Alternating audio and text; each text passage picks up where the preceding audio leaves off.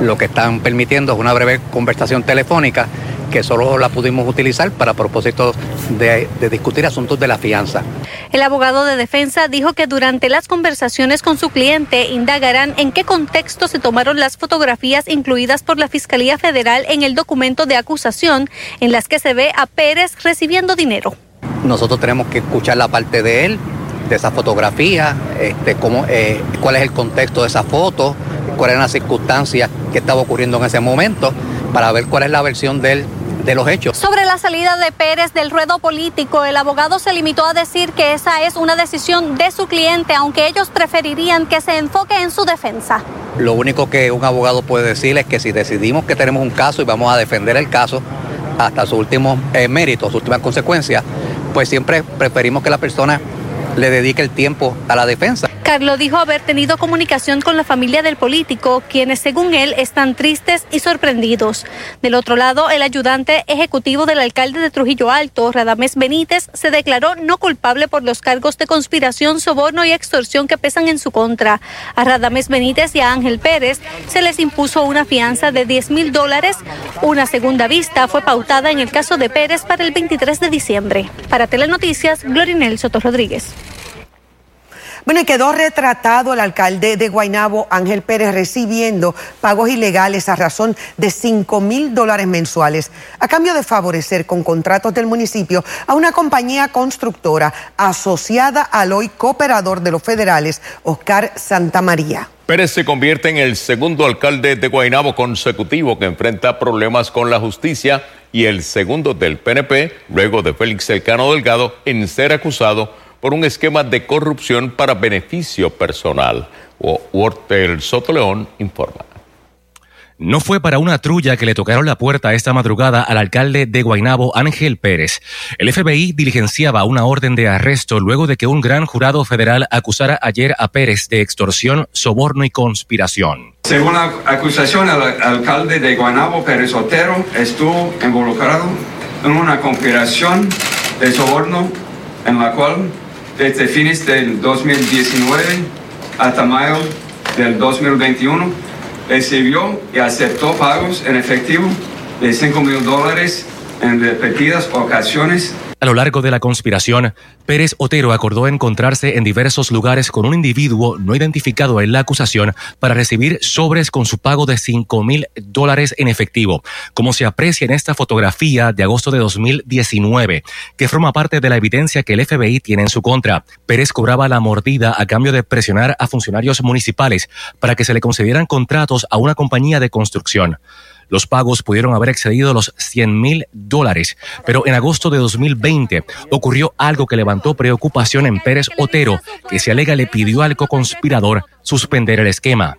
Lo que pasó es que cuando fue una, caso, una acusación contra una persona que, que trabaja en la House of Representatives, que eso eh, causó una pausa para pensar que, que tener, debe tener estar más este, cauteloso en sus acciones, pero ese, ese temor no duró mucho y empezó de nuevo con pagos fueron los arrestos de tres representantes del PNP, sobre todo el de María Milagros Charbonnier, los que preocuparon al también presidente de la Federación de Alcaldes.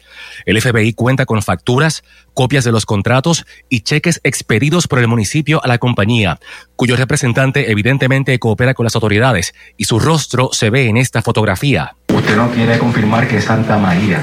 Sin embargo, se ve una persona y lo más responsable es que ya que se publica el rostro de una persona se le identifique para evitar que se hagan conjeturas, eh, inferencias de una persona que no es la que aparece en esa foto. ¿Por qué identificarla? O si es un investigador o, o quién es esa persona. No voy a comentar sobre eso. Más tarde, hoy, el municipio de Guaynabo anunciaba la cancelación del contrato con la compañía Island Builders, que ha sido relacionada con el empresario Oscar Santamaría, que la semana pasada admitió su culpa y es el hilo conductor con el esquema similar que condujo a su desgracia al exalcalde de Cataño, Félix Elcano Delgado. Mientras la información siga entrando, nosotros seguimos limpiando la casa. La semana pasada estuve aquí y pensé que el mensaje fue alto y claro. Esto es solo el comienzo. Muldrow también recabó la ayuda del pueblo e hizo un llamado a cambiar la cultura de llamar chota al que coopera. Tiene que cambiar esa mentalidad que nosotros siempre decimos, ok, a lo hecho pecho, ¿verdad? Si una persona está cometiendo errores, tiene que cambiar. El pueblo no debe decir que esa persona es una chota. Esa persona está cooperando con nosotros, está tratando de mejorar, mejorar lo que está pasando en ese pueblo. Para Noticias, Walter Soto León. Como han escuchado, el municipio de Guaynabo vuelve a ser escenario de otro escándalo, esta vez de corrupción, incredulidad, asombro y decepción. Esos son algunos de los adjetivos que describen el sentir de empleados y ciudadanos. Maribel Meléndez Fontán nos informa. Bien triste. ¿Le sorprende? Sí. Sin palabras. La decoración navideña en la alcaldía de Guaynabo contrastaba con el ánimo y rostros de incredulidad de los empleados. El arresto del alcalde Ángel Pérez tomó por sorpresa, pero más devastadoras fueron las imágenes del Ejecutivo Municipal aceptando lo que aparenta ser un soborno de parte de quien se cree es el empresario Oscar Santamaría. ¿Sorprendió? Bastante, pero no tengo más nada que decir. ¿Cómo viene a trabajar hoy? ¿Con el mismo entusiasmo de siempre? Como siempre, como siempre. En declaraciones escritas, la vicealcaldesa de Guaynabo, Luisa Colón García, lamentó el escándalo de corrupción que se le imputa a Pérez Otero. Tras asumir las riendas del ayuntamiento, ordenó la cancelación inmediata del contrato con la compañía Island Builders Advirtió, y citamos, que el municipio llevará cualquier otra acción autorizada por ley para proteger el interés público. Sin dudas, es otro golpe al municipio de Guaynabo luego de que el exalcalde Héctor O'Neill se declarara culpable como parte de un preacuerdo en el caso en su contra por hostigamiento sexual, violencia de género y violaciones a la ley de ética gubernamental fue tras la renuncia de O'Neill y mediante una elección especial en 2017 que Ángel Pérez ocupó la alcaldía de Guaynabo. Hoy la indignación era evidente entre los guaynabeños. Vienen a servir al pueblo, no para servirse ellos. Y eso pues, la justicia brillará. ¿Y, su ánimo cómo está ante tanta noticia de corrupción? Deprimido. Más en esta época de Navidad, donde se supone que uno esté lleno de amor y alegría y lo que hay es tristeza y, cinicismo. Esto no se acaba nunca, no sé. Pero Dios sabe lo que está haciendo y se va a hacer justicia. Y gracias a Dios por los federales. Lo considero un hombre noble, un hombre bueno, este, por lo que yo ¿verdad? puedo conocer, este, y, y me ha tocado fuerte. De verdad que me quedé en shock. Lo conozco desde hace mucho tiempo y es una buena persona, pero las cosas salen, ¿verdad? Porque salen. ¿Qué pasó ahí? Si tuvo que ver algo con el alcalde de Cataño o algo así, pues no sé. ¿Cuántos golpes para Guaynabo? Seguro. Y yo soy del corazón del rollo. Yo, yo, yo, lo, yo ayudaba a Ángel Pérez, ahí lo ayudé mucho. Y nos dio la espalda a un montón de aquí. Para Telenoticias, Maribel Meléndez Fontán. Mientras el arresto de Radamés Benítez Cardona, mano derecha del alcalde de Trujillo Alto, José Luis Cruz, sorprendió por varias razones. Primero, porque a diferencia de Cataño y Guaynabo, los federales no llegaron hasta el alcalde. Segundo, por el tipo de esquema utilizado y el hecho de que según el pliego acusatorio, Benítez habría recibido más dinero que el que se alega, obtuvieron Félix Elcano Delgado y Ángel Pérez. Luis Guardiola con detalles. El esquema de soborno y comisiones ilegales entre Radamés Benítez Cardona, ayudante especial del alcalde de Trujillo Alto, y dos representantes de la empresa Waste Collection era, según la acusación federal, distinto al descubierto en Cataño y Guaynabo. El plan requería que el individuo A pagará un soborno mensual a Benítez Cardona de 75 centavos por cada casa que recogían la basura. Eso significa que Benítez Cardona habría recibido más de 800 mil dólares en pagos mensuales de 2017 a 2021. Otros 200 mil le habrían sido entregados a principios de la conspiración, lo que suma más de un millón de dólares en sobornos por asegurarle a la empresa de Oscar Santamaría un contrato por 24 millones de dólares. Sorprendido triste. El alcalde aseguró a Telenoticias que nunca vio nada raro en su ayudante especial por los pasados ocho años. No era la situación esta de, de- de grandes lujos y grandes casas y grandes vehículos de, de- de lujo, etcétera. No, señor. Cruz reconoció que se reunió en un par de ocasiones con Santa María. ¿A quién se reportaba Radames Benítez? A este servidor, ayudante mío. Y las decisiones entonces también pasaban por su escritorio. Bueno, algunas sí, otras no. eh, Mayormente era viaje operacional eh, lo que, lo que él hacía. Eh, nosotros, yo como alcalde, pues uno delega. Según los federales, las gestiones que hizo Benítez Cardona a favor de la empresa de Santa María eran similares a las que se le imputan a los alcaldes de Guaynabo y Cataño. Cruz rechazó ser parte del esquema de corrupción vinculado a esta empresa a la que le concedió un contrato por 24 millones de dólares en 2017. Este servidor nunca ha estado en un tipo de esquema como ese. Y, y lamentamos lo que pasó, pero hay que ir con todo el rigor de la ley, con el que sea. Usted no será el próximo. No, señor. En un comunicado, el panel del fiscal especial independiente reveló que le había advertido al alcalde de actuaciones ilegales de Benítez Cardona al inscribir como propiedad municipal un vehículo adquirido en 2015 para la campaña de Cruz. Aún así, el alcalde no tomó acción disciplinaria ulterior ni lo removió de su puesto, resaltó el panel en su declaración. En el pueblo, el clamor de justicia trasciende a Trujillo Alto. Están haciendo como que por ahí fiesta con, con- con el dinero del pueblo. O sea, yo siempre he dicho que aquí hay una falta de moral increíble. No lo juzgo porque yo no sé cuáles fueron la- los motivos que lo, que lo hicieron, pero está mal. Que se sigan tomando las medidas necesarias y que paguen como cualquier persona que, que delinque. Cruz ordenó la cancelación inmediata del acuerdo de siete años con el principal contratista del municipio, que vencería en 2024. Benítez Cardona, quien fue comisionado de la Policía Municipal, se declaró no culpable ante el magistrado federal Bruce McGivern. Para Telenoticias, Luis Guardiola. ¿No cree que estos arrestos manchen la imagen de su partido y recomendó a todos los que han fallado al pueblo que salgan de sus puestos? Esa fue la reacción de un molesto y decepcionado gobernador Pedro Pierluisi. es repudiable, es reprochable, eh, es una barbaridad. Ya ocurrió esto, es nefasto, eh, es extremadamente reprochable, lamentable. Desde que llegó a la conferencia de prensa donde tuvo que expresarse sobre otro caso más de corrupción de alguien importante de su equipo, el lenguaje corporal del gobernador y su tono de voz demostraban su incomodidad ante lo sucedido. Enseguida dejó saber que Ángel Pérez debía renunciar y que Guainabo y la Federación de Alcaldes tendrán un líder nuevo pronto. Ya dio órdenes para que, como dispone la ley, se comiencen los trámites para unas elecciones especiales. Dentro de los próximos 30 días habrá una elección especial para sustituir al alcalde. Mientras tanto, nos vamos a ocupar de que no se afecte la administración pública en Guaynabo. De igual manera, la federación, los miembros, los federados, los miembros de la federación tendrán que elegir a un nuevo presidente o presidenta. Pierluisi dijo que se ha reunido en varias ocasiones con los federales, pero negó tener detalles de que algún otro alcalde esté siendo investigado. Sin embargo, sí le hizo un llamado directo y fuerte a esos líderes a que si su nombre ha sido mencionado, salga y hable con la verdad. Cada alcalde que esté señalado en los medios tiene que responder a mi llamado a cualquier alcalde o alcaldesa o funcionario que enfrente una, un reportaje o una insinuación de mala conducta que inmediatamente salga a los medios y lo aclare. Yo estoy claro en eso. El que no lo haga deja la sospecha. O sea que mejor eh, eh, que no exista ni, ni tan siquiera la sospecha. Aplaudió el trabajo que han realizado contra la corrupción los federales y el Departamento de Justicia.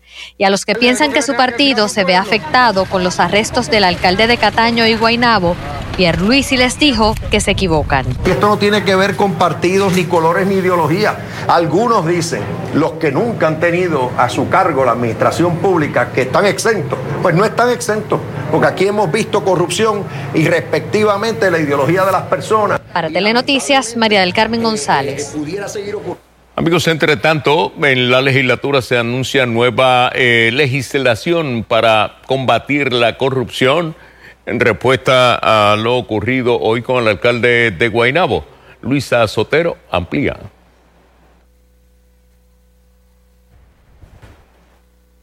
Es un bochorno ver un alcalde recibiendo un sobre de dinero. Como un día lamentable y bochornoso, así lo describió el presidente de la Cámara de Representantes tras la acusación federal presentada contra Ángel Pérez, quien fue suspendido como alcalde de Guaynabo. Desde el punto de vista institucional, él es el presidente de la Federación de Alcaldes. Y nosotros estuvimos en Washington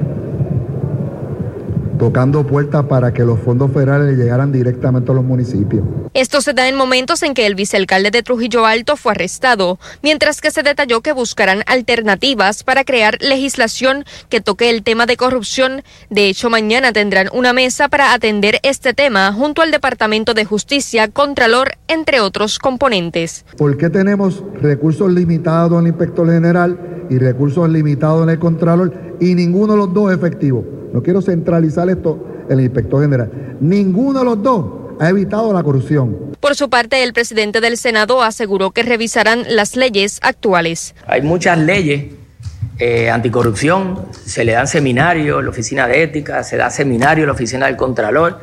Los funcionarios conocen las leyes. El senador y secretario del PNP, Carmelo Ríos, sostuvo que fue una sorpresa esta acusación, pero mantuvo firme la postura de que Pérez debe renunciar a su silla, la cual ocupa desde el 2017. Son personas que fallaron y tienen que enfrentarse al proceso. Ríos en su momento aspiró a ocupar esta alcaldía de Guaynabo, sin embargo declinó contestar si en este momento sería uno de los candidatos en la elección especial. No es el día hoy de estar anunciando eh, futuros políticos ni, ni, ni, carreras. Por su parte, el representante Carlos Johnny Méndez destacó mediante comunicado de prensa que se debe erradicar la corrupción y envió un mensaje a aquellos funcionarios que hayan faltado a la confianza del pueblo a que deben renunciar.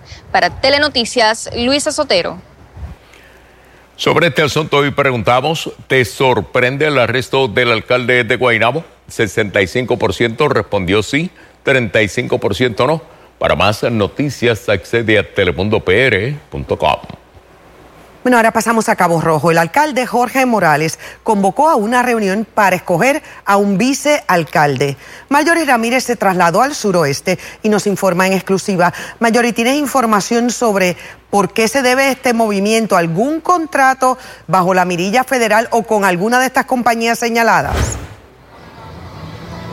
Pues mira, Ivonne, se trata de una sesión extraordinaria que lo que llama la atención, como bien señalas, es que van a estar nombrando como vicealcaldesa a Ivette Rodríguez Torres y llama la atención en el sentido de que básicamente fue lo mismo que ocurrió la pasada semana con el exalcalde de Cataño cuando citó una sesión extraordinaria para nombrar al vicealcalde por lo que iba a pasar. Sin embargo, nosotros dialogamos directamente con el alcalde de Cabo Rojo, quien nos indicó que en esta sesión extraordinaria se van a tocar otros temas, además de este nombramiento, que este nombramiento se debe a que ya Rodríguez ha estado llevando a cabo esta función, pero ella es ahora mismo la administradora y estaría entonces asumiendo en propiedad lo que es la vicealcaldía y entonces se quedaría vacante lo que es el puesto de administradora. Sin embargo, hay miembros de la Asamblea Legislativa quienes aseguran que estos otros temas que se van a ver en esta sesión no son tan importantes, por lo que eh, llama la atención esto. Sin embargo, también el alcalde rechazó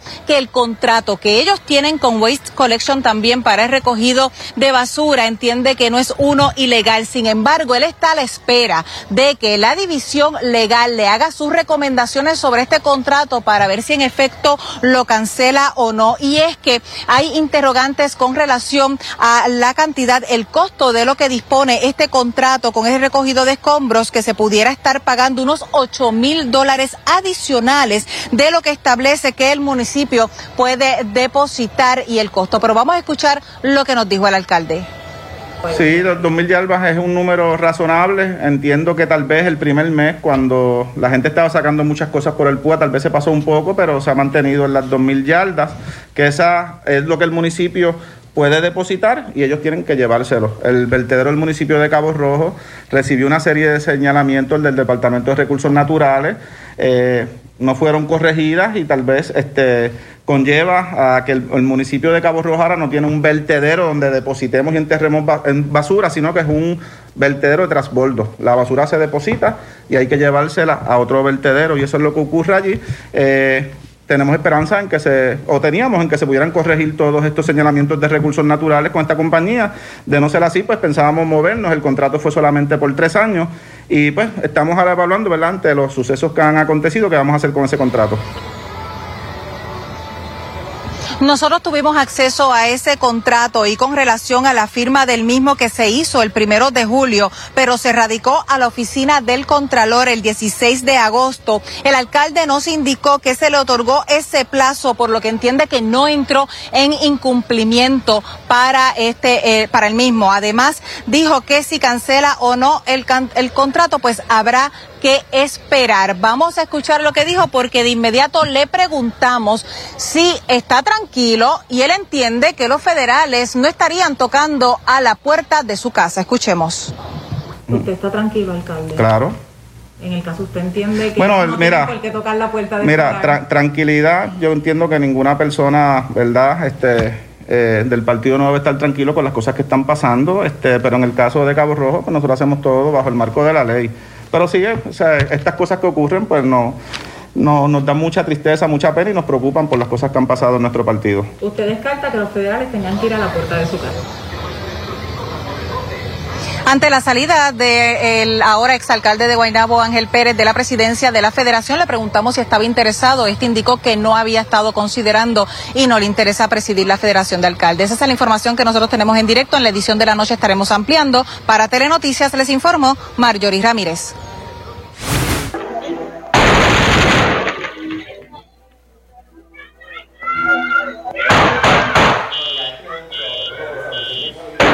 Virales en las imágenes de la undécima masacre del año. Cámara de seguridad capta el momento en que varios pistoleros a bordo de un vehículo disparan a mansalva frente al negocio La Lomita ubicado en el barrio Certenejas en Sidra.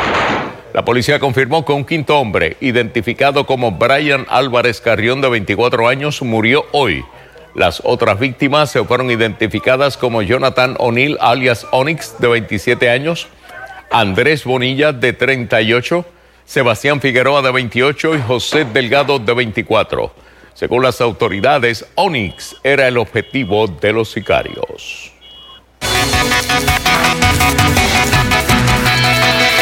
Echamos un a algunas fotografías del tiempo enviada a la cuenta de Twitter Elis Robaina TV. El amanecer desde Quebradillas, un poco nublado, especialmente en la costa norte por la entrada de lluvias dispersas en la mañana. Noten la tarde lluviosa para Lajas, gracias a la usuaria de Twitter eh, Q. Figueroa por esta fotografía. Me comenta que acumularon casi mitad de pulgada en ese municipio, lluvias benéficas para la situación, mitigar la situación de la sequía moderada. En cuanto a lo que tenemos en lo, la calidad de aire, moderado el nivel de polen de árboles, muy alto todavía las esporas de hongo en la lectura de caguas, mucha precaución, personas sensitivas, continúen tomando esos medicamentos preventivos y es poco lo que queda de esos aguaceros de esta tarde ya sobre la montaña, un par de chubascos todavía, pero la noche va a estar más tranquila. Así lo vemos en el modelo de precipitación un cielo de parcial a mayormente despejado. Algunas lluvias nuevamente entrando con el viento durante la madrugada, mañana temprano actividad que puede ser localmente fuerte pero de corta duración, rápida en movimiento porque el viento va a estar soplando fuerte desde mañana del este-noreste. Luego la tarde nuevamente más lluviosa, montaña hacia el sur